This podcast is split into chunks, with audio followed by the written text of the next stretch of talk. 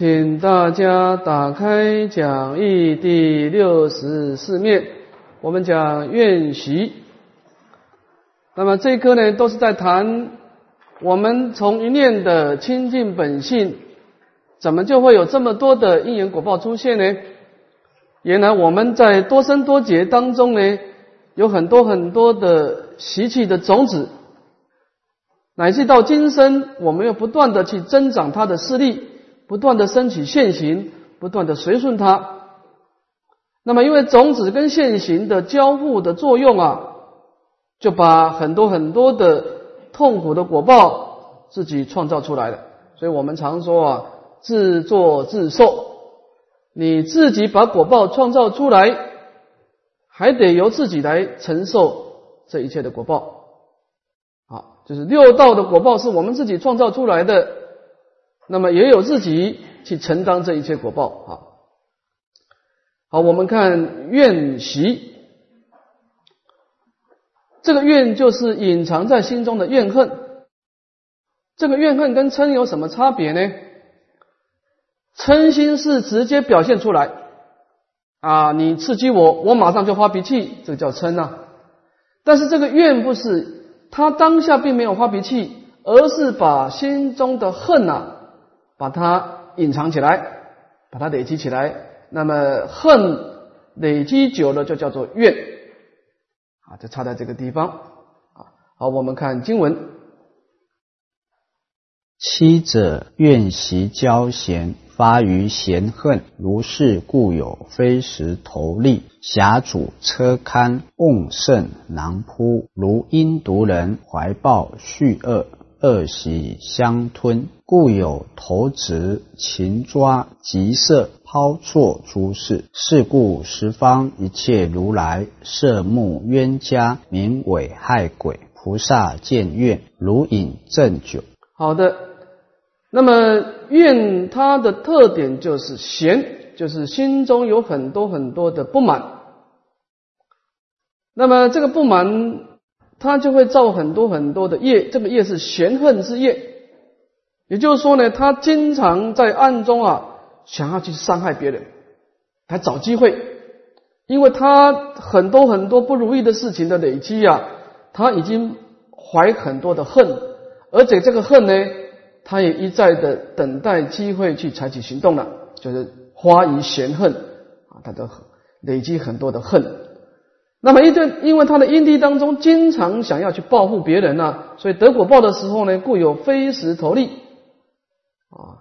那么，恨本身也是一种躁动不安的相状，所以他就会啊，看到空中有很多的飞石，这个飞石是指的大石头啊，在空中飞来飞去啊。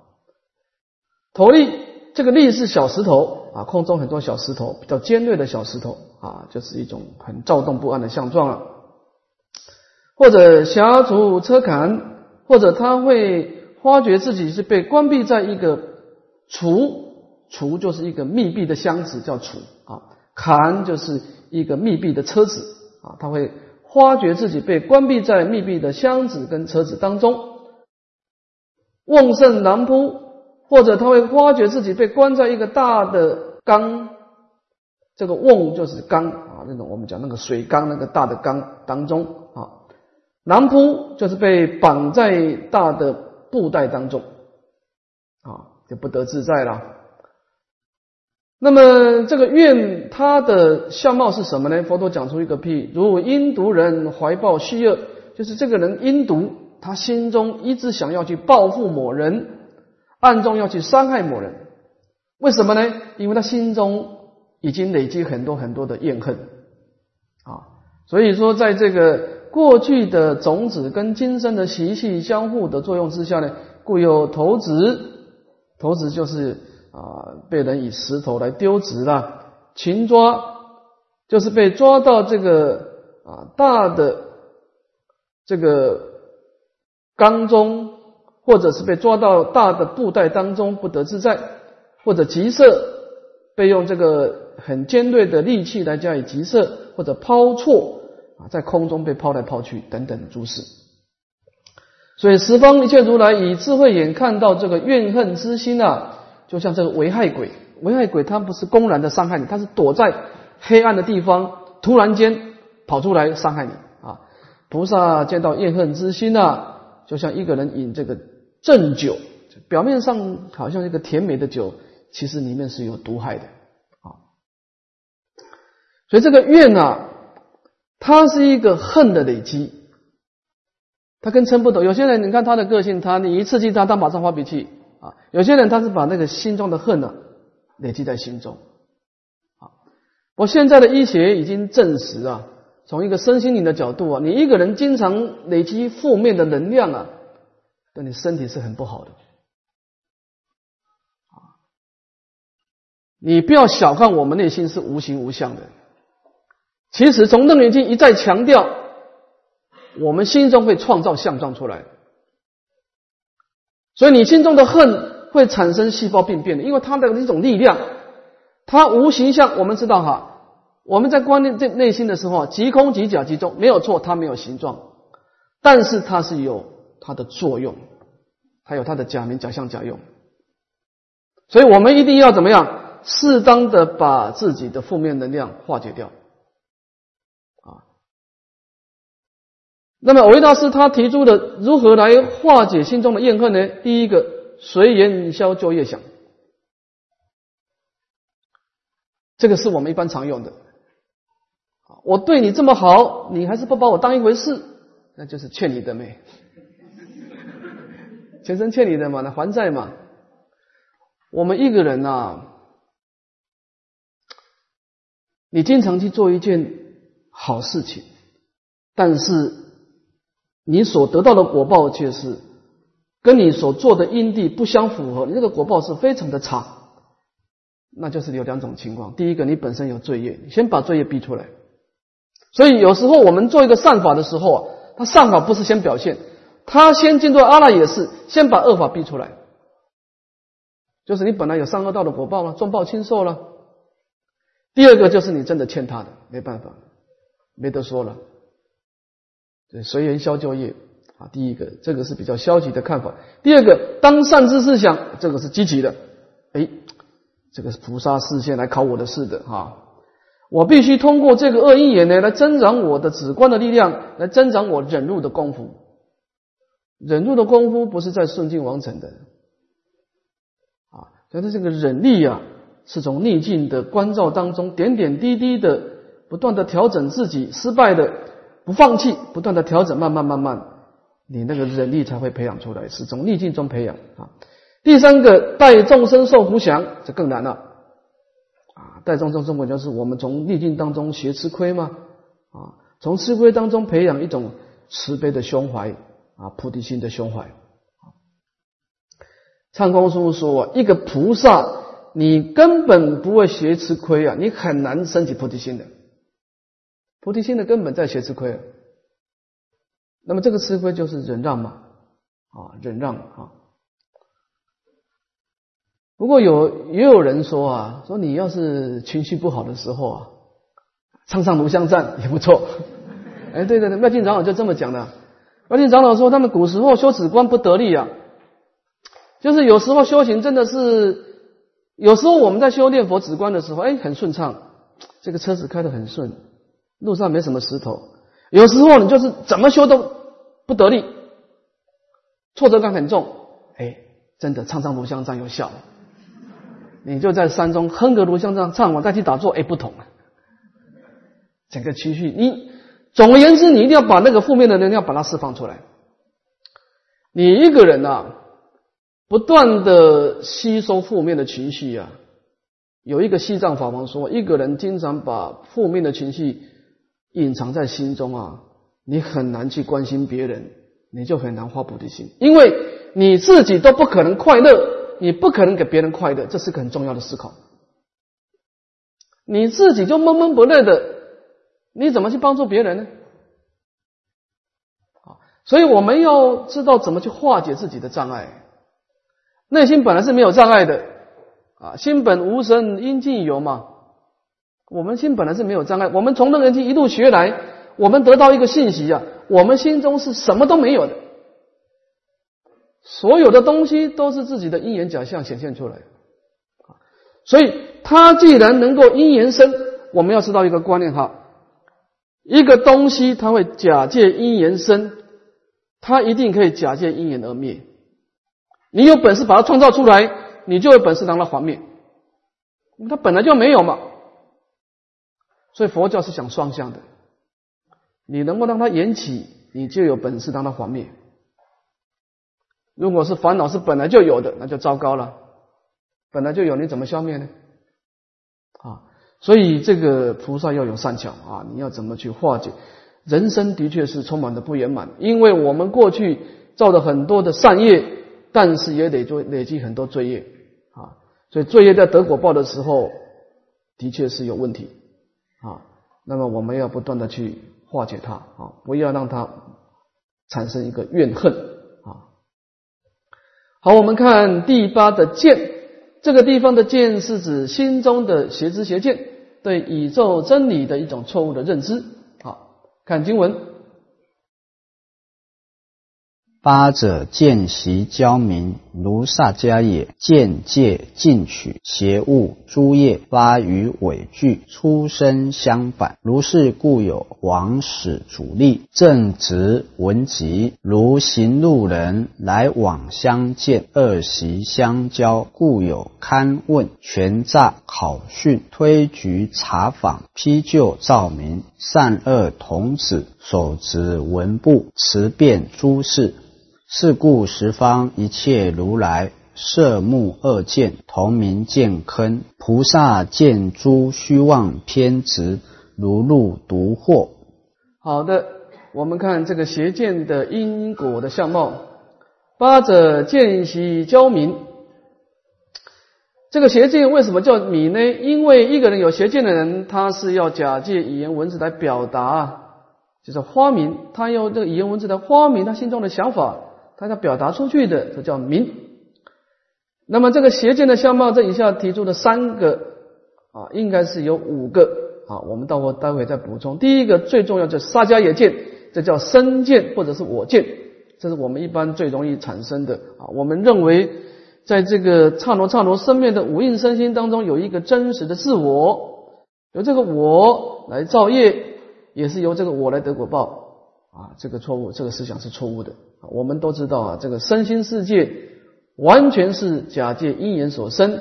等到因缘结束的时候，我们的身心完全灭之了不可的，没有一个真实的自我。哈，二者边见或者断见常见，断见就是人死如灯灭了，常见就是说人死了以后继续做人啊，猪死了以后继续做猪，就是一种常见。第三个是见取见，这个见取见就是指的非果即果，把这个无想天的果报当做涅盘，就是见取见。好，这个见戒进取啊，就是我们一般说的戒进起见啊，见戒起见就是非因即因呢啊，比方说外道持牛戒持果戒啦，把无意的苦恨啊当做升天之因。邪物就是我们一般说的邪见啊，波无因果了。他说这个造善不可能得到安乐的果报，造罪也不可能得到痛苦的果报。所以人生命是没有章法的，所以人生只是个偶然嘛。啊，既然是偶然，那就及时行乐了，完全不重视自己的罪业啊，那这个就是邪见了。那么因为五种的邪见呢，他内心当中呢就发以畏惧啊，出生相反。那么。他对真理会产生抗拒，而且会产生一种啊违背真理的想法，出生相反，就相反于真理的一个知见啊。佛陀说诸法是因缘生，他一见说一切法是真实有，就是相反啊。所以说呢，他得果报的时候，如是故有王时主力正直文集，等他临命终的时候，就遇到阎罗王了，或者是这个善恶童子的审判。乃至于种种许多证明文件的东西，在临终的时候显现出来，使令他无法争办争辩。这个王死啊，就是阎罗王啊。很多人都问这个问题：到底有没有阎罗王？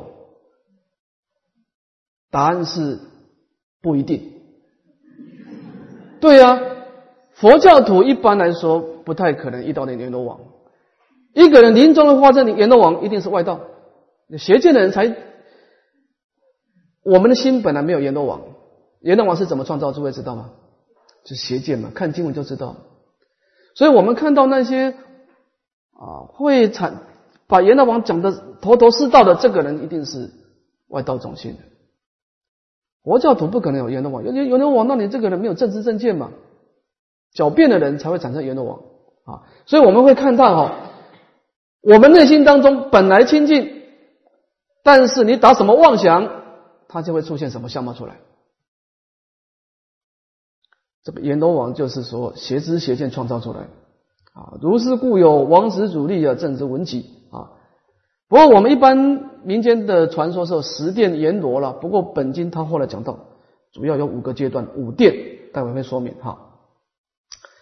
如行路人来往相见，就是说这个邪知邪见的人，他平常啊用这个语言文字来狡辩啊，来为他自己的邪见辩护，但是到临命终的时候可不是这样子的，就像一个人在道路行走啊，完全没有遮障啊，这个时候你的。所作所为啊，就完全被别人看见了，来往相见啊。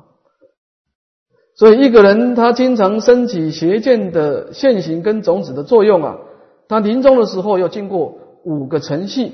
第一个勘问，首先他死亡以后呢，到了阎罗王的地方来初步的审问这第一个勘问，就阎罗王亲自审问。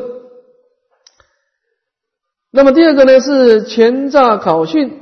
如果对方不认罪，阎罗王就用种种的严刑拷打来使你认罪了。那么这个人再不认罪，就第三个推举查房，阎罗王用各种角度，用各种方式来旁旁敲侧击，来证明你的过失。那么再不认罪，就第四个了，批旧照明啊，用一种很特殊的业镜。把你今生所造的罪业啊，从镜子当中呢，就把它显现出来。再不认罪，就请这个善恶童子出来了，就是这个我们这头顶上面的善恶童子啊，拿着这个记载的文部啊，把你在什么地方做过什么事，把它讲出来，而且配合词辩，配合这个文词啊，加以啊详加的解释你当时的心态。使令你无法抵赖，就这个邪知邪见特别重的人呐，他临终就是有五个阶段的啊，这个勘问审查。所以十方如来看到这个恶邪知邪见呢，就看一个人掉落到这个坑洞一样，就跑不出来。菩萨见诸啊不死的偏执，就像一个人堕落到一个充满毒蛇的深坑啊，是必死无疑的啊。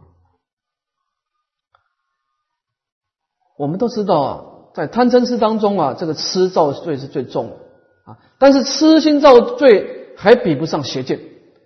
诸位要把疑痴跟邪见分清楚哈。疑痴是说这个人完全没有概念，邪见是说他有概念的，但是这个概念是错的。也就是说，疑痴他对真理不会排斥，他是什么都不知道。但是你讲真理，他有可能会相信；邪见的话，他是发疑伪惧，出生相往，他对真理是抗拒的。诸位，你看菩萨界里面哈，佛陀是很严重的警告初心菩萨：你没有通达诸法实相，你不可以学外道法门，因为你先入为主嘛。一个人邪知邪见。就糟糕了，你永远没办法回回头了，没有人可以导正你的。你有过失，你还会产生自觉。一个人知正知正见，他最可贵的就是他自我反省。他随着他生命的成长，他不断的自我反省，自觉就会产生自省，然后自调。一个人邪知邪见啊，他自我反省的功能丧失了，就看这个糟不糟糕。就变成外道种性了，所以我们《贤楞经》的特点就是说，没有错，我们现在烦恼很重，我们罪业也很深，但起码我们的方向是对的，就是你启动一个正知正见的方向。你从今以后依止现前一念心性开始修学，你不断的访望归真，你的生命不断不断的进步，不断不断的进步。今天比明昨天好，明天比今天好，邪知邪见就不是了，你根本不可能调整自己了啊！所以这个邪见的过失很可怕，因为它重点在无常无愧了啊。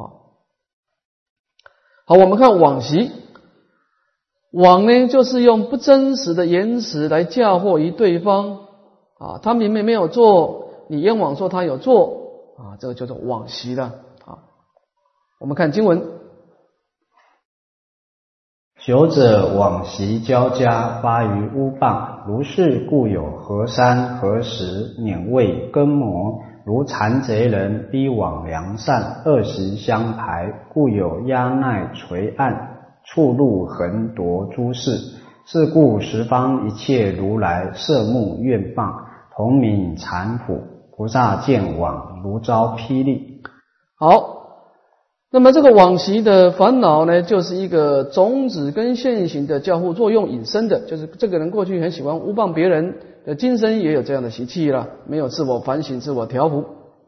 那么他所造的业呢，就是诬谤，以经常用不真实的言辞来毁谤、陷害对方。那我们知道，毁谤对方是会给对方产生压力，因为他明明没有做，你一定说他有做，那么对方就会产生一种冤屈了，就有压力了。所以我们自己得果报的时候呢，就给自己产生压力啊。在《楞严经》上说啊，你释放出的任何的东西，最后一定回到你的身上啊。所以最后呢，是何山何石啊，你就会经常会遇到这些山啊、大石头啊，然后你进去以后啊，就马上合起来来压迫你啊。脸未根磨，这个脸就是用。火热的铁轮啊，在头顶当中啊，来压迫这个罪人；胃就是那个尖锐的小石头啊，在你的身上啊，来压迫你啊；根就是用这个犁来耕你的舌头；磨就是用大石头啊压在身上啊，不断的研磨。好，那么这种乌棒的人。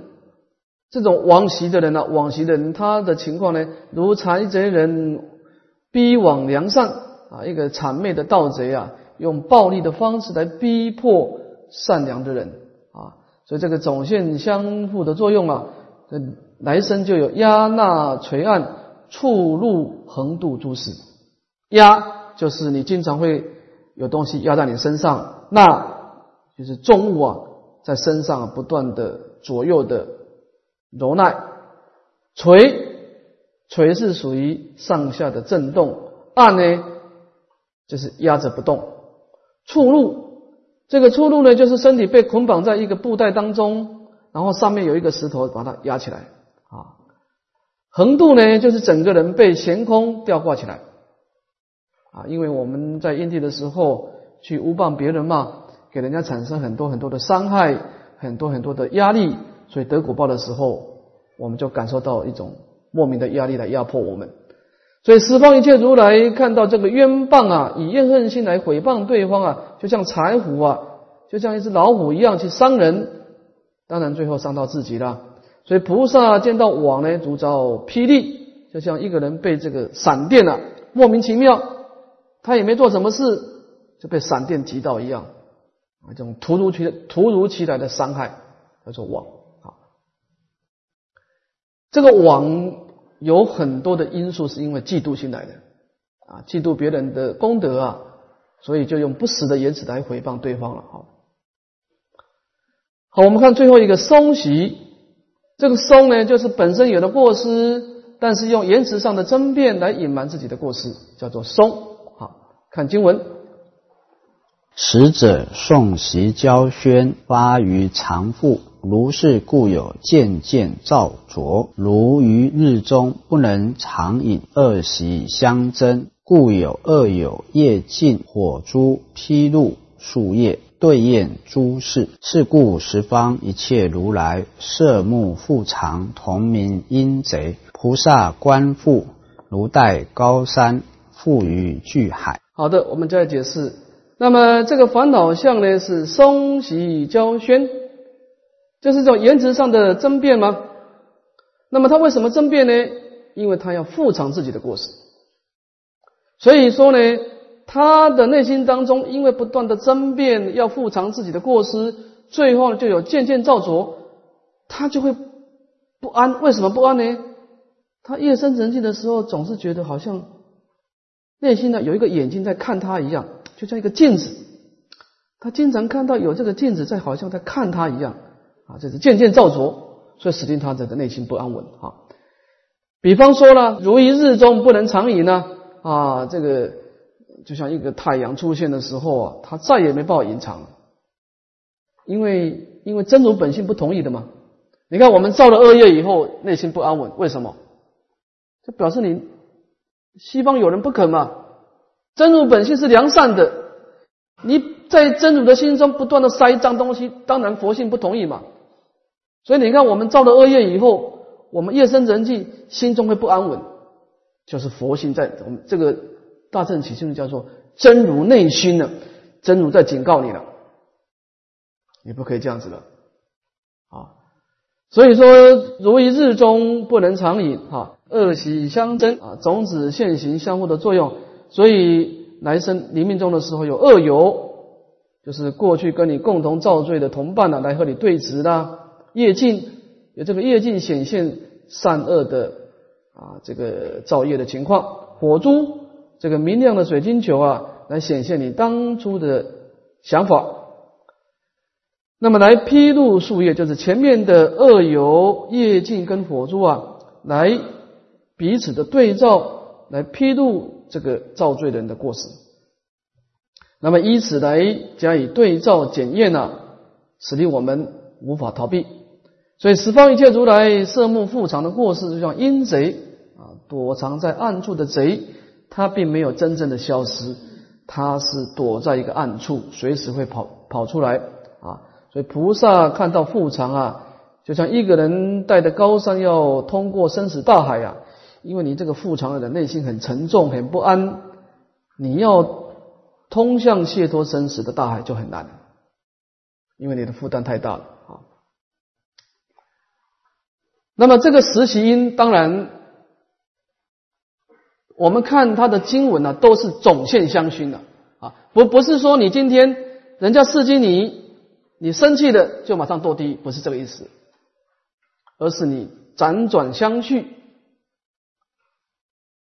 无常无愧，没有加以对峙，然后就产生这样的结果。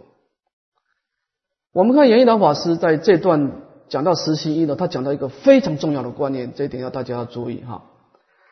他说这个实习因呢，是每一个人多多少少都有的，但是站在净土中的角度，大业往生的角度啊，他提出一个重要的思考模式，这个是合乎唯识学。严一老法师说，我们要做到啊，什么叫大业往生呢？就是。有因无缘，苦果不生。这八个字，有因无缘，苦果不生。什么叫做因呢？就是我们过去累累积的种子，我们没办法去控制过去的。所以，当我们觉悟的时候，我们对过去只有盖棺承受。你不可能回到过去去忏悔啊！忏悔只能够忏悔现在吗？过去都已经累积的这么多的种子了，所以因是不能改变的。从唯识的思考是的确是这样，但是改变在缘，就是你的现行，你要注意，你不能让它增长广大。你从缘上来断，它就不能得果报，所以苦果不生啊。有因无缘，苦果不生，这个是净土中大业往生的最低标准，而这个思想跟唯识学是相合的。唯识学他提出的一个业，他说业有两种了，一个叫增长业，一个叫不增长业。我现在考虑到考大家一个业果的问题啊，比方说魔甲，魔甲去做一个罪业的事情，他第一天造一个造一次，第二天造两次，第三天造三次，第七天造七次，他造业是不断增加的，这是魔甲。魔乙呢，他第一天造了七个罪业，第二天造六次，第三天造五次，第七天造一次，这叫魔蚁。两个人造的业次数是完全一样。你们看哪一个业比较重？魔甲魔蚁？哎，对呀，有智慧。魔甲比较重，为什么？因为他在造增长业，魔蚁在造不增长业，因为他开始在抗拒。诸位要知道哈，业的可怕就是你放纵，一旦放纵，它就有气势，你绝对不能让业的气势起来。我们讲造势，造势，那个势头，你看我们台湾选举很喜欢造势，对不对？有道理呀，他本来是落后，他选票落后，但是他那个势越造越旺，越造越旺。你一开始本来领先，结果你不断的节节败退，糟糕了，你肯定涨，因为你的势头在衰衰当中。他势头在升当中。你看，在春秋战国有一个很有名的叫长硕之战。你从这个故事你就知道这个业的嚣张。长硕之战是那个齐桓公小白啊，他那个时候还没有回国做国君之前呢，他公子小白嘛，他在外面流浪，因为他跟他爸爸不和，就被他他爸爸要杀他，所以他往外逃。后来爸爸死掉以后，他就回国去做国君呢。那么在在流浪诸侯国的时候啊，鲁国对他很不客气，羞辱他。所以公子小白他回到齐国登位以后啊，得到管仲的扶持啊，军事强大。齐桓公向管仲九会诸侯，一匡天下，他就要报这个鲁国一箭之仇，就派这个鲍叔牙领着大军呢攻打鲁国。鲁国那个时候是个小国，怎么经得起齐国大大军压阵呢？当然节节败退吗？打到已经打到了鲁国的京城，在春秋的战争很少这样子的。春秋的战争分出胜负就应该结停止的，没有人说一直逼的，几乎要把这个鲁国灭掉了。鲁国国君是非常紧张啊，苦无对策。后来好不容易在民间当中找一个很有智慧，叫曹刿。把他请出来。这个曹刿本来是隐居山林的一个修行者。曹刿说：“好吧，看在鲁国即将灭亡的份上，我帮你打这一仗，叫长硕之战。”曹刿到了这个战场上啊，看哦，对方是鲍叔牙领的大军。这个时候齐国大军攻击的时候，曹刿就说退兵。第二次在击鼓攻击又退兵，第三次又退兵。退到第三次的时候。曹刿才击鼓开始攻击，结果一下子把齐国打得落花流水。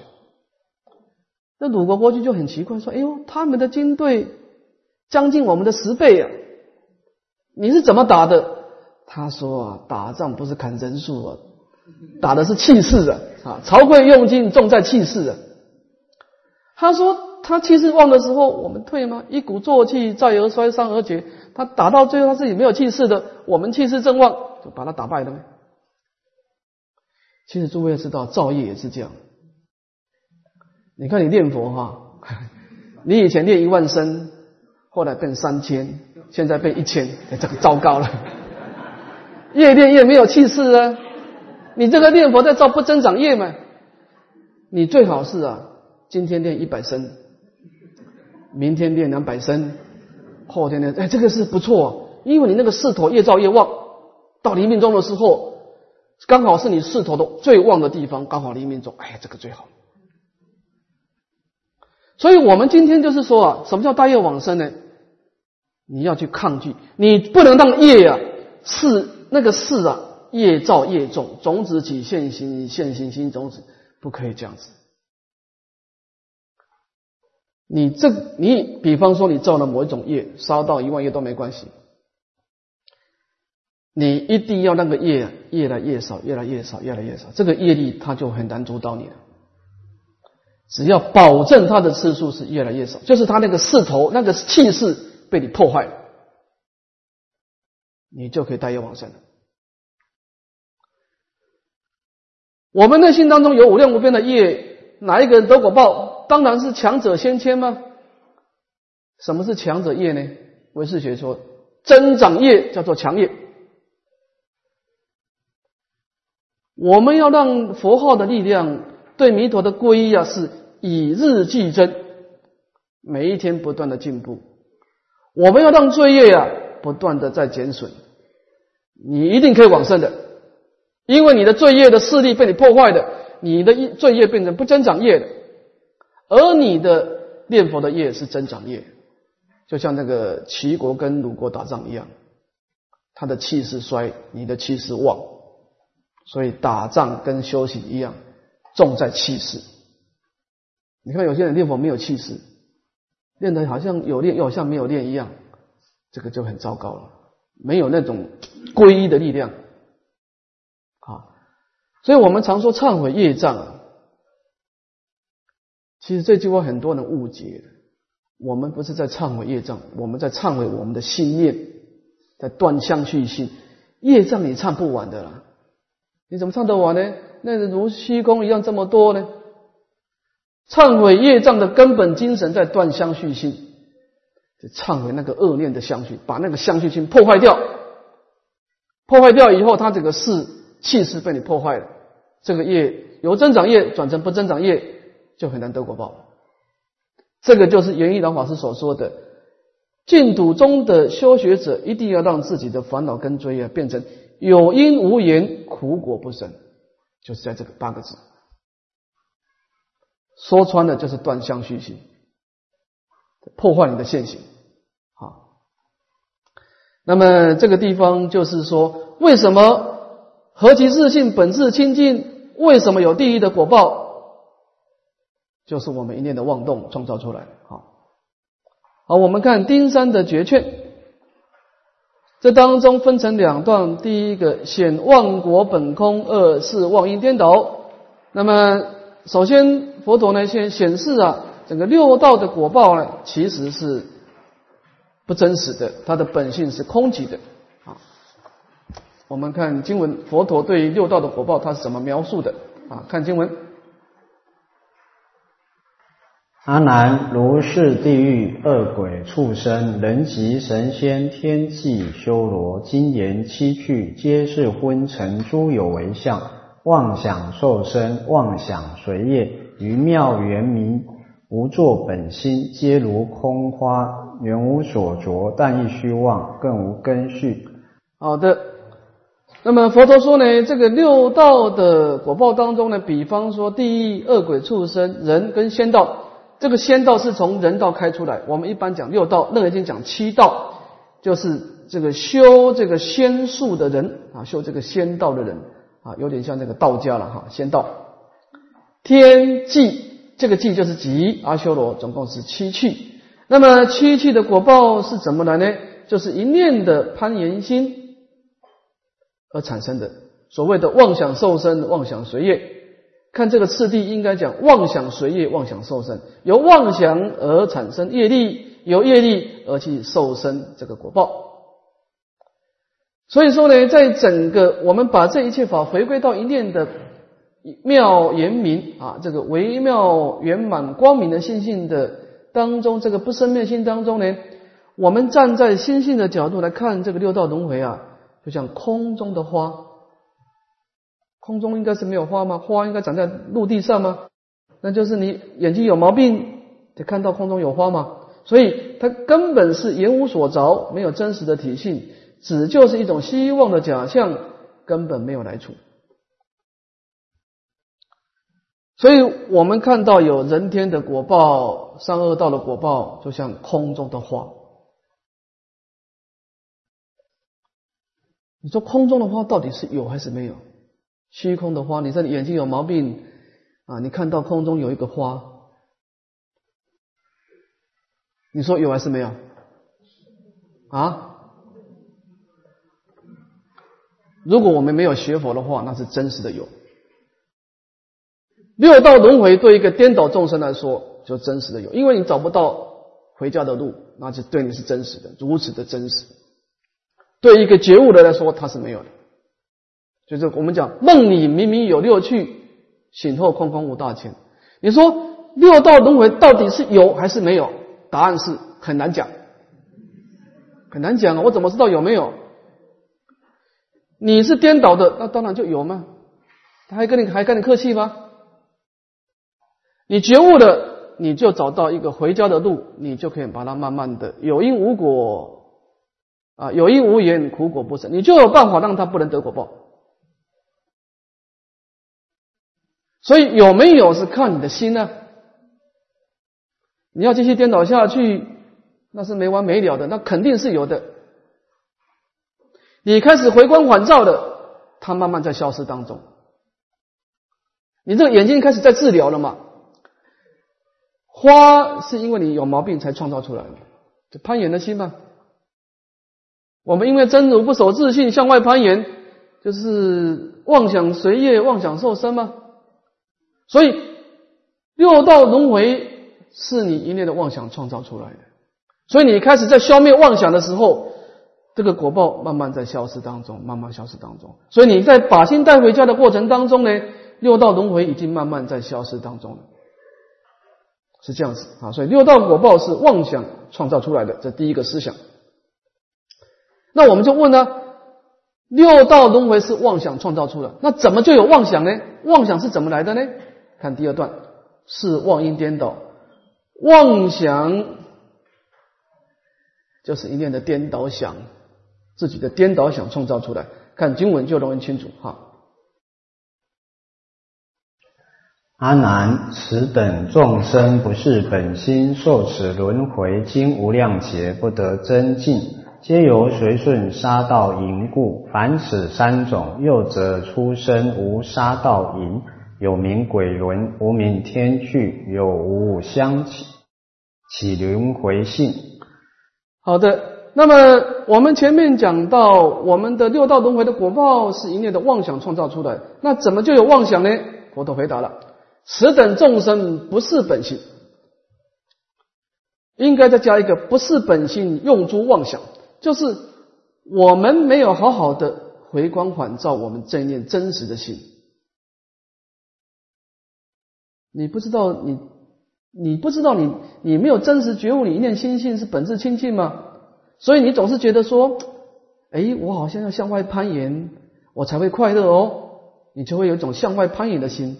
结果就妄想受身，妄想随业啊，就受此轮回了。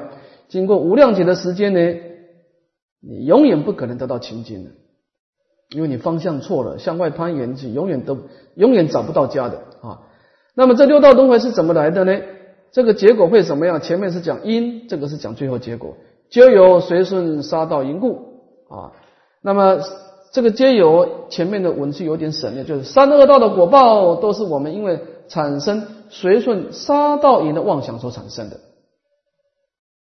那么三善道是什么产生的呢？凡此三种，我们产生无杀无道无印的善念，又创造了人天的果报。所以有名鬼轮，无名天趣的，有杀道淫妄的恶念叫妄想，没有杀道淫妄的果报叫做天趣。那么有跟无之间呢，互相的轮回，互相的地夺，升起轮回的本性，这个地方很重要哈。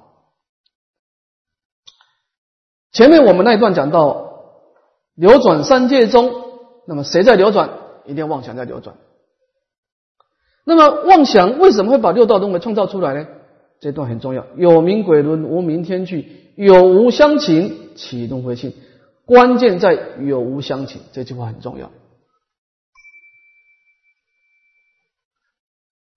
我们一般人呢，我们讲不学佛人哈，这个人是一个不知道真如本性，整天向外攀缘的人哈。就为什么到三恶道去呢？因为他遇到染污的因缘嘛，那起的恶念，造了杀道业，就得果报了。那么一个人到三恶道的时候，他在苦中啊，会起惭愧心。所以惭愧心久了，累积到一个能量，他惭愧心又变成一个坚固妄想的惭愧心表现出来，哎，他就产生无杀道因的善念，变成他的一个强大的势力，所以就出现人天果报。所以人天果报久了以后，他那个惭愧的善念，他就慢慢放松了，就累积一个放逸的坚固妄想。一个人一旦放逸以后，就骄慢，骄慢以后贪嗔痴慢都出来了，又累积一个恶念出来，所以他的生命当中就永远在恶性循环，痛苦的时候起惭愧心，惭愧久的时候得到快乐，又开始放逸，然后就这样不断的好坏就在这个地方不断的轮回。印光大师他提出一个观念，跟这句话有无相请，请轮回去呢？他说啊，他提出一个思考啊，善中有恶，恶中有善。这句话菩萨不算哦，是凡夫哦。就凡夫在造善的时候，已经产生一个恶的因缘在里面，因为他贪爱果报，所以他造善的时候，他快乐果报现前的时候，他肯定放逸的。结果都埋下三恶道的一个因种。佛法度来看哈，一个人从事相上的觉悟是不算的。说哎，我现在很痛苦的，我真的不敢造恶了，这个觉悟算不算？事相的觉悟算不算？不算，因为事相的觉悟，你好的伤口，你肯定忘了疤。你看我们过去在三恶道多痛苦啊！没有一个人记得的。真正的觉悟是从道理上的体会。他这个意思是说啊，我们没有通达心性的人，你怎么弄你都不可能离开轮回的。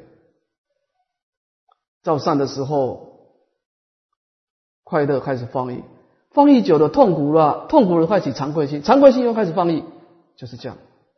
善中带动恶，恶中带动善，而。产生一个恶性循环，这就是我们三界的果报。直到有一天，你遇到的楞严经，是啊，你遇到的楞严经，你才知道生命是怎么一回事。达万本空之中，原来我的本性是清净的。所以读楞严经的人会觉得自己真的是很冤枉，无量劫来啊，白白的受苦了。觉得是很冤枉啊，所以你会重新开始，没关系，重新开始创造未来啊。所以说，这个人不明白道理的人，他只有善念。所以我们这个地方强调一个观念哈，善心跟觉悟的心是不同的哦。慈善的心是夹带有隐里面是隐藏恶念的，因为他贪爱这个果报，所以。中国要把这个慈善的心跟觉悟的心分清楚哈。一般的宗教徒、一般的慈善家，他们的确有慈善心，但是慈善的心呢，就如本经说的，有无相请，起轮回性呢？善心中夹带的恶的因种啊，所以你一定要慈善心背后要有觉悟的心，那就好了。